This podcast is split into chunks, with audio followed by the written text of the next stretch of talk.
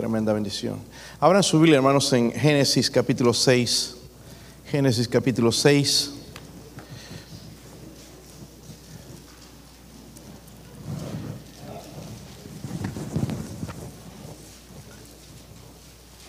Iba a leer dos, hermanos, pero un poquito para ver el contexto. Vamos a leer unos cuantos más, del 5 al 12. Yo leo el 5, ustedes el 6 y todos juntos en el versículo 12. Cuando lo tengan, digan amén, hermanos. Ah, bien, están sin ganas, ¿verdad? Sin, sin baterías, hermanos, ¿qué pasó? Wow. Y se vio Jehová que la maldad de los hombres era mucha en la tierra y que todo designio de los pensamientos del corazón de ellos era de continuo solamente el mal.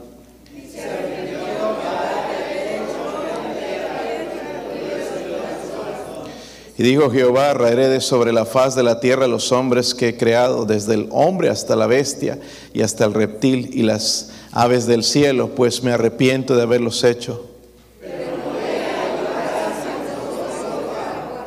Estas son las generaciones de Noé. Noé, varón justo, era perfecto en sus generaciones. Con Dios caminó Noé.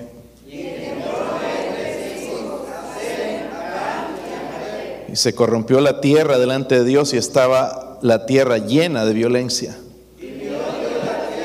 Y aquí que estaba corrompida por toda carne, había corrompido su camino sobre la tierra. Padre, le ruego, Señor, su ayuda, Señor, su fortaleza en este momento. Lléneme de su espíritu, fortalezca mi vida, Señor, y ayúdeme a predicar su palabra, Dios mío, a enseñarla con sabiduría, con verdad, Señor, en el espíritu. Dios mío, ruego, Señor, que me ayude a aplicarla a la necesidad de esta iglesia, Señor. Padre, usted es un Dios bueno, Señor. Usted envió a su Hijo Jesucristo a morir por nosotros en la cruz del Calvario. Ruego, Señor, por favor, que el Espíritu Santo que usted envió se pueda mover y convencer, Señor, de pecado. ¿verdad? Convencer si hay alguien sin Cristo, Señor, en esta noche, de la necesidad de salvación. En el nombre de Jesucristo. Amén. Pueden sentarse, hermanos. Note lo que dice el versículo 5. Dice el versículo 5, y vio quién? Jehová. ¿Y vio quién? Jehová. Nada más ahí. Vio, dice Jehová. ¿Qué fue lo que él vio? Si notaron, hermanos, entonces en lo que leyeron, primeramente vieron la maldad de que los hombres era mucha. Dice, no era nada más, un poco, era mucha en la tierra. Luego dice también la Biblia ahí que todo designio de los pensamientos del corazón de ellos era de continuo solamente el mal. En el versículo 12 nos dice otras cosas que miró o que vio. Dice la Biblia entonces que la tierra estaba corrompida. ¿Están conmigo? Estaba corrompida. Y ahí mismo en ese versículo dice que toda carne, está hablando de la, la humanidad en ese tiempo, había corrompido su camino sobre la tierra. El mundo estaba perdido y Dios envió un diluvio, ¿verdad? Y destruyó toda la humanidad. Solamente sobrevivieron ocho personas. Noé, ¿verdad? Su, y, su, esposa y sus, hijos y sus nueras. Nada más ocho personas entraron en, el arca. Pero Dios decidió, hermanos, destruir la humanidad de los tiempos de Noé. Eh, la, Biblia dice, hermanos, que el diluvio duró 371 días comenzó con 40 días de lluvia. Eh, se desató la lluvia de todos lados, se abrieron los abismos, los, los fosos y todo, y salió el agua, llovía y caía mucha agua. Entonces se llenó hasta la montaña más alta, arriba de seis pies, hasta el monte más alto se llenó toda la tierra y murió, destruyó toda vida eh, humana y también animal. Pero la Biblia dice, hermanos, ese versículo es tremendo, el versículo 8 dice, pero Noé halló gracia ante los ojos de qué? Jehová. Es algo que he empezado a orar por, a Dios, hermanos. Señor, hallar gracia en tus ojos, porque por gracia somos salvos, por la gracia de Dios vivimos, por la gracia de Dios hacemos lo que hacemos, hermanos.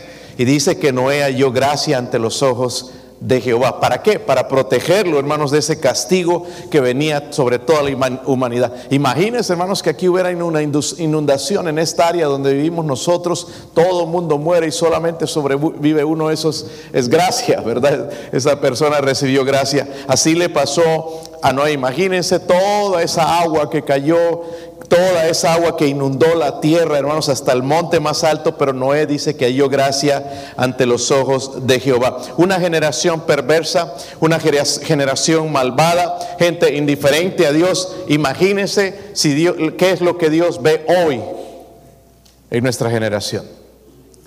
La generación de, Noé era mala, hermanos, pero nuestra generación es perversa. Le voy a decir una cosa, hermanos, y no se enojen. Nosotros estamos viviendo en Sodoma y en Gomorra. Sodoma y Gomorra, eso es lo que es esta nación hoy. Sodoma y Gomorra. Y no tenemos que acostumbrarnos mucho y gustarnos mucho las cosas aquí porque esto pronto va a ser destruido también. Si destruyó esas ciudades, si destruyó la humanidad, hermanos, este país tiene su juicio pendiente también. Este país y todos los países que se rebelan contra Dios. Ahora, ¿cómo fue que Noé, hermanos, pudo mantener mantenerse fiel a Dios cuando todos ahí en esa, en esa generación hacían sus cosas, hermanos, y quizás ah, había también la homosexualidad que hay hoy, y, quizás las borracheras, y quizás toda esta gente haciendo mal, crímenes, y todo lo que existe hoy, la envidia y todo eso. ¿Cómo él se pudo mantener puro, fiel a Dios? Pues hay tres cualidades, hermanos, aquí que le ayudaron a vivir y que nos van a ayudar nosotros a vivir en esta generación perversa y corrompida también. Miren el versículo 9, y ahí nos dice las tres cualidades de Noé. Dice, estas son las generaciones de Noé. Noé, varón qué? Varón. Noé dice que era un varón justo. No significa, hermanos, que Noé fuese impecable. Porque en el libro de Eclesiastés capítulo 7 versículo 20 dice, ciertamente no hay hombre justo en la tierra que haga el bien y nunca peque. No hay ninguno. No significa eso que fuese impecable. Lo que quiere decir, hermanos, que Noé vivía según la ley de Dios. Eh, cuando él tenía problemas, recurría a Dios. Cuando él tenía que tomar decisiones, recurría a Dios. Miren el versículo 22, o el que algunos no me creen, ahí mismo en ese capítulo. ¿Sí están? Dice, y lo hizo así, Noé hizo conforme a todo lo que Dios le mandó. Ay, si seríamos más obedientes, hermanos, hallaríamos gracia delante de Dios en diferentes áreas en nuestra vida. So, él era fiel entonces a la palabra de Dios. Mira el capítulo 7 que está ahí a, continuación, el versículo 5. E hizo Noé conforme que a todo. No dice nada más conforme a lo que Dios le dijo, sino conforme a todo, eso es bien importante, lo que le mandó Jehová. Noé, hermanos, hacía Dios, hacía lo que Dios le ordenaba. ¿verdad? No vivía según sus sentimientos, según sus emociones, según sus deseos carnales, sino según la ley de Dios. Hermanos, necesitamos vivir según la ley de Dios. Están tratando de, de legalizar el aborto, legalizar, los gays andan, pidiendo uh, derechos. Yo les pregunto, ¿qué más derechos? Si tienen todos. Si ellos se pusieran a hacer lo que hacen en otro país, los matan. Ellos tienen derecho de vivir, hoy en día tienen derecho de adoptar. ¿Sabe lo que ellos quieren cambiar? La mentalidad de nosotros. Pero ¿saben por qué no la van a cambiar, hermanos? Porque la Biblia dice que Dios creó al hombre y a la mujer. No creó términos intermedios y esto y el otro, creó un hombre y una mujer. Amén. Y quieren cambiarnos eso, hermanos, pero no van a poder porque nosotros creemos lo que la Biblia dice. Amén. No hay 50 eh, eh, eh, géneros o tipos de personas, hay solamente un hombre y una mujer. Amén. Eh, qué diferente, hermanos, a esta generación. El mundo quiere vivir de acuerdo a sus propias reglas. Noé quería vivir de acuerdo a las reglas de Dios, a, lo, que Dios decía. Noé dice en la Biblia que halló gracia ante los ojos de Jehová. ¿Por qué será que halló gracia, hermanos? Justamente porque él amaba la palabra de Dios, ¿verdad? Halló gracia ante los ojos de Jehová. Tenemos que olvidarnos eso, hermanos. Eh, hoy vemos en las noticias, vemos en los medios sociales los derechos de los transexuales, los derechos de estos. ¿Dónde están los derechos de Dios? ¿Dónde están los derechos de Dios? ¿Verdad? Nos hemos olvidado de los derechos de Dios. ¿Cuáles son nuestras responsabilidades con Dios? So, vemos entonces que Noé, hermanos, era varón qué? Justo, eso lo mantuvo, hermanos, una generación que se, está pervirtiendo, se estaba pervirtiendo. Eh, Noé era un varón justo. Ahí mismo en el versículo 9, Noé era varón justo, pero también dice, era perfecto en sus generaciones. ¿Qué significará eso? No hay ninguno perfecto, ¿verdad? La Biblia dice que no hay justo ni aun uno. No significa, hermanos, que Noé no tenía defectos, porque sí tenía. Amén, sí tenía.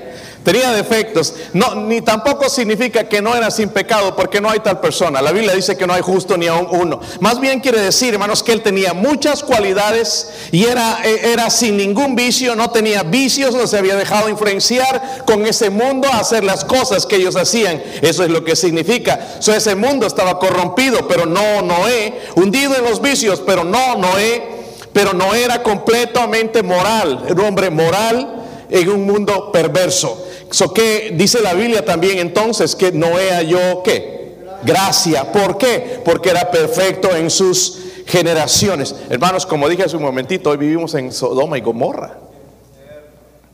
Da miedo salir a las calles.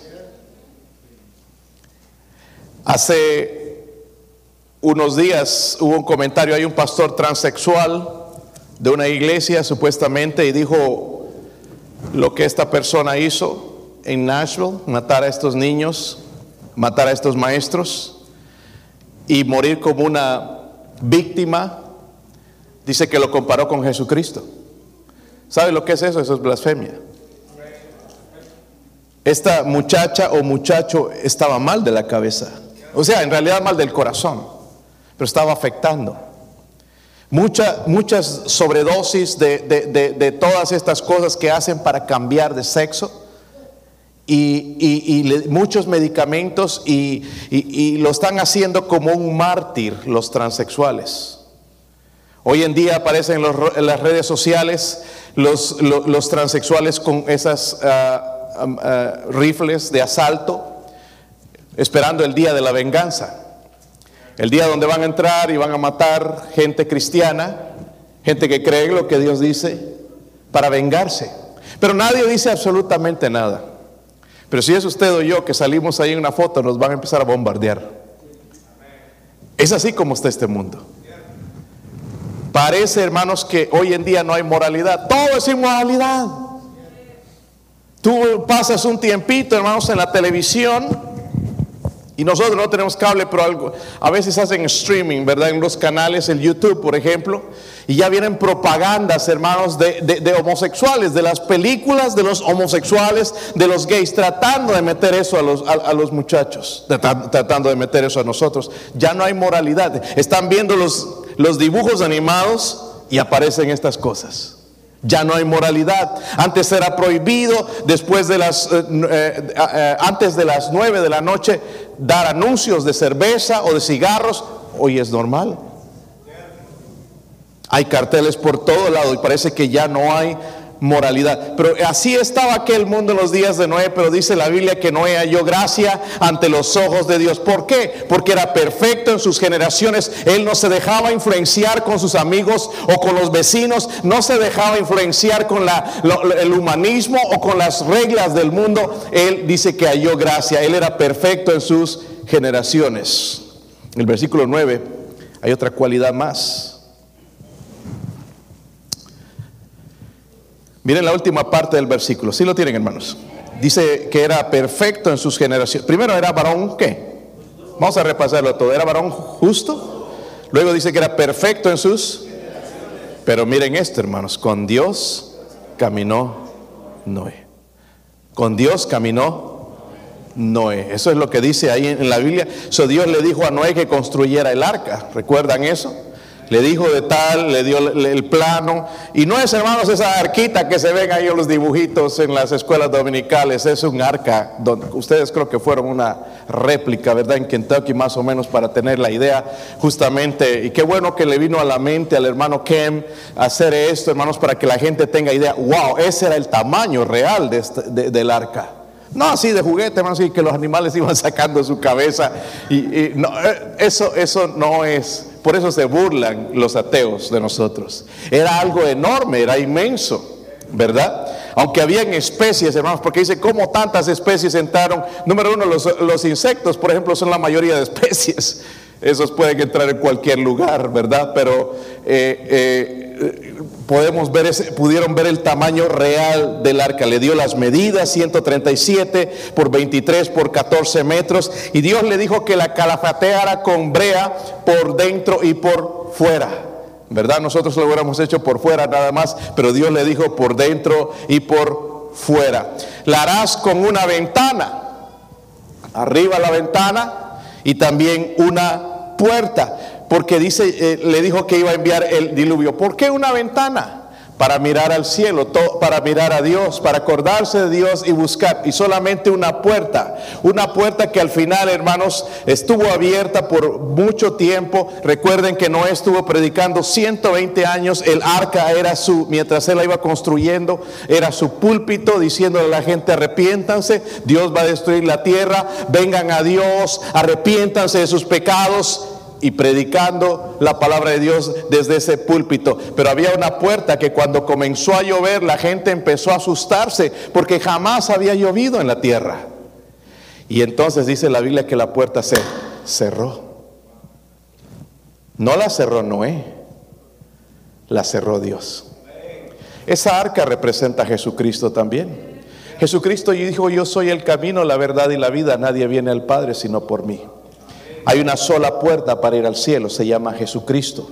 No hay ninguna religión que pueda salvar, solamente es Jesucristo. Pero allá estaba 120 años predicando Noé, les advirtió del peligro, pero ellos se burlaron. Lo mismo que hoy en nuestra sociedad la gente se, burla. Solamente ocho personas creyeron al mensaje de Dios y entraron en, en esa arca. Ahora, hermanos, algo si le falta a este mundo eh, lo que le falta a este mundo, hermanos, es fe, porque no era un hombre de fe. Número uno, fe para salvación. Hablamos el domingo en la mañana acerca de la salvación, lo que es los pasos para la, fe verdadera. El primero es arrepentimiento, ¿verdad? La, arrepentimiento y fe y creer, la fuera de la fe en Jesucristo. Como dije, el, arca es un tipo de Jesucristo, es un tipo de la salvación. El arca tenía una sola puerta, la salvación tiene un solo camino y se llama Jesucristo. Para esperar a Dios, por ejemplo, en Lucas 18, miren en Lucas 18, vamos a ir allá. Se necesita, fe este mundo, hermanos, primeramente para salvación. Mucha gente poniendo fe en sus méritos, en sus obras, que no soy digno. Ninguno somos dignos, pero Cristo pagó el precio con su sangre en la cruz del Calvario y Él quiere salvarnos. Pero también eh, la fe para esperar a Dios. Lucas 18, versículo 8, miren la última parte, dice, pero cuando venga el Hijo del Hombre, está hablando de Jesucristo, hallará ¿Fe en la tierra? ¿Cuál será la respuesta? Ya no, ¿verdad? Decimos que tenemos fe, pero en realidad es cuando las cosas se ponen difíciles, parece que no hay fe. Necesitamos fe también, hermanos, para vivir para Dios. Amén. Muchos de nosotros no queremos servir a Dios porque analizamos, pero si hago esto, no sé si voy a hacer esto otro. Necesitamos fe para vivir para Dios nos falta fe. Como cristianos, Dios nos llama a hacer algo y nosotros estamos poniendo a veces cosas en el camino o cosas que se interponen y necesitamos fe. Pero dice la Biblia que no halló gracia delante de los ojos de Dios. ¿Por qué? Porque tuvo fe. Primeramente era varón justo, perfecto en sus generaciones. La palabra perfecto también significa maduro. Amén. Un cristiano maduro, hermanos, no se va a meter en una cantina, no se va a meter a tomar, no se va a ir a drogar, no se va a meter con otra mujer que no es su esposa. Es madurez, ¿verdad? Espiritual. Pero dice la Biblia que con Dios caminó Noé. Eso habla de su fe. La pregunta es si nosotros caminamos con Dios. So, esa generación de Noé, hermanos, no es peor que la nuestra. Eh, hablando con mi esposa, que a veces nos asusta las cosas que suceden. Eh, tenemos gobierno impío tratando de traer leyes impías. legalizar el aborto, venden píldoras para aborto. Dios tiene que juzgar eso, hermanos. Tantos niños muertos. En el, ahí en, el Senado los días estaban peleando un republicano con un demócrata acerca de las armas. Estaban los demócratas, quieren desarmar a la gente, pensando que el problema está en las armas. ¿Alguien ha visto una pistola matar a una persona? No es la pistola, es el hombre. Miren, hermanos, si nos quitan las pistolas y todo eso, el hombre va a usar piedras para matar. Caín mató a su hermano con una piedra, no con una 9 milímetros. No le dio un balazo, lo mató con una piedra. El mal está en el corazón. No nos tienen que quitar. ¿Y, por qué no hablan de los videojuegos? Esos niños allá jugando en videojuegos, ¿verdad? Todo el día allá matando, cortando cabezas, sangre por todos lados. ¿Por qué no hablan de eso? Pero ahí en los videojuegos usan pistolas y armas, ¿verdad? Pero no se habla de eso. Hermanos, la realidad es que el problema está en el corazón. Y nuestra generación, hermanos, va de, mal en peor. Eh, eh, padres, es tiempo de que pasemos más tiempo con nuestros hijos. No podemos estar ministrando a otras personas si no ministramos nuestro hogar. Nuestros hijos, hermanos, a este punto ya deberían tener discernimiento entre cuál es la música correcta, las películas que deben ver, los, los programas que deben ver, ya deberían tener discernimiento. Pero el problema es que a veces los papás no tienen discernimiento. Amén. Y, y, y Noé, hermano, la, generación de Noé, hermanos, no era peor que esta generación donde estamos viviendo. Miren Mateo 24, versículo 37. Porque Jesús dijo algo de esto.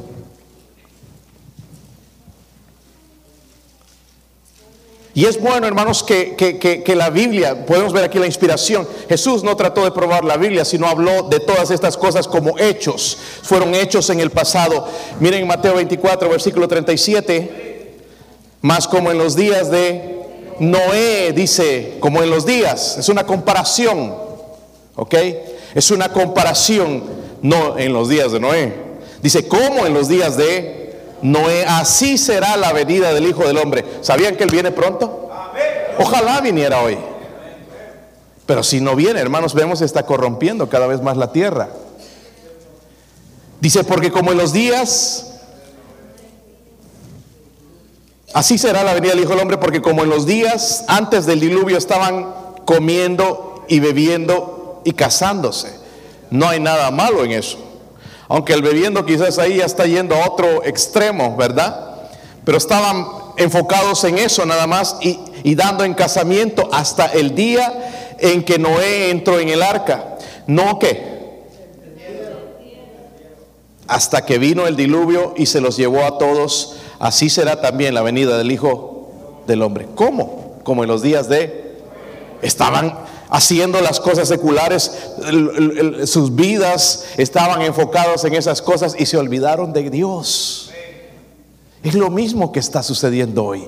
La gente no quiere entender que, que necesitan salvación, que necesitan arrepentirse.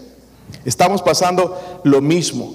El arca, hermanos, dije que era un tipo de la salvación, una puerta. En Génesis 7, 16 dice, y Jehová cerró la puerta. Hermanos, cuando esa gente empezó, cuando se cerró la puerta y empezó a llover fuerte, ¿verdad? Como se vino esa tormenta el otro día, que corría agua por todo lado y empezó a llover y la gente entonces empezó a tocar en el arca, Noé, ábrenos, ábrenos, ahora sí creemos, abre, por favor. Y Noé seguramente en su corazón que se quería abrir. Pero dice que la puerta la cerró Dios. La puerta de la salvación sigue abierta hoy. Va a haber un día se va a cerrar. Va a haber un día que se va a cerrar. Pero por ahora sigue abierta. Y cuando esa gente tocaba el corazón de Noé, seguramente se desgarraba, quería abrir, ya no podía hacer nada. Un día nosotros, el Señor regresará y aunque usted, si no se arrepiente ahora, después va a ser tarde. Parece que el mundo, hermanos, no entiende el juicio de Dios. Yo no sé qué más tenemos que hacer, hermanos, para decirle a la gente, miren, necesitan empezar a arreglar su vida con Dios. No miran alrededor. Es que ya estamos en los Estados Unidos, eh, tengo un buen trabajo, me está yendo, estoy prosperando. Esto se acaba. Lo mismo en Sodoma y Gomorra, por eso Lot se fue a vivir a, Sodoma y a Gomorra, porque ahí había dinero, había prosperidad, allá prosperó y se hizo rico. Pero Dios destruyó Sodoma y Gomorra. Y esto es Sodoma y Gomorra, tarde o temprano va a ser destruido. Hay la casita se va a la casita. Dios no está interesado en las cosas, hermanos. Dios está interesado en nuestros corazones. Las cosas se quedan, pero nuestra alma no nos va a ir a un lugar, cielo o el infierno. Los días de Noé, hermanos, fueron días difíciles, era una generación corrompida. Dice que había la maldad de los hombres era mucha. Luego dice que todo el signo de los pensamientos del corazón de ellos era de continuo, miren, de continuo, de continuo solamente el mal. Prenda las noticias y vas a ver. Todos los días se vuelven a hacer las mismas cosas. Todos los días, porque el corazón necesita ser transformado. Llena de violencia, corrompida, pero dice la Biblia, hermanos, que no halló gracia ante los ojos de Jehová. Yo le pregunto, mire cómo Noé vivió en esa generación malvada. ¿Cómo vamos a vivir en una generación, hermanos, que adora al diablo? No dicen, diablito, te adoro, pero el otro día alguien me estaba contando acerca de este asunto de la, Santa Muerte. ¿Han escuchado eso? Yo no, esta gente no entiende ni, el término santa ni muerte. Pero ahí está una calavera bien fea, ¿verdad? Y la adoran y wow, asusta. Pero esta persona me estaba contando una amiga que se juntó con un hombre que adoraba la Santa Muerte. Y dijo que adora la Santa Muerte porque la Santa Muerte le hace favores. Oh, el diablo sí puede hacer favores. Y especialmente, hermanos, eso de llenarnos las billeteras. Dice, me, da dinero. No trabajo y viene el dinero como si nada. Adorar a la Santa Muerte. Bueno, pero el precio es que la muchacha se enfermó a tal punto, no está poniendo como huesito. Hay una, y, y, dice que han ido y le han echado agua bendita y todo y no ha pasado nada. Porque esa muchacha, hermanos, necesita encontrar a Cristo. Y ahí ese diablo se va a ir. Eso es algo del diablo. Esto, hermanos, es allá en Nashville. Hace cinco días se celebró la primera capilla en la, en la escuelita Covenant, donde hubo la matazón, donde entró esta persona y empezó a matar. Se cerró la escuela por un tiempito. Mataron a la hija del pastor también, ¿verdad? Una de ellas fue la víctima de, ese tiroteo. Pero celebraron su primera capilla. Cada escuela cristiana tiene una capilla donde se predica la palabra de Dios. Miren lo que salió. Dígame si Dios no existe. Ese fue el arco que Dios puso después del diluvio. La promesa de Dios. Un arco que nos han querido robar los gays. Significando ese amor. Hay mucho más de eso. Hay una promesa de parte de Dios. Dios existe, mis hermanos vivamos en esta generación malvada como lo hizo Noé. Justo, perfecto en sus generaciones y dice caminó con Dios. Vamos a orar, hermanos, y tomar decisiones hoy. Si no lo hemos hecho, hermanos, vamos a orar. Mi esposa va a tocar algo aquí en la invitación. Si Dios habla a su corazón, venga aquí al frente. Vamos a orar juntos. Quizás hay alguien que viene a la mente también para que tú orar por esa persona. Vamos orar. Padre, ponga su sello, Dios mío, en la invitación.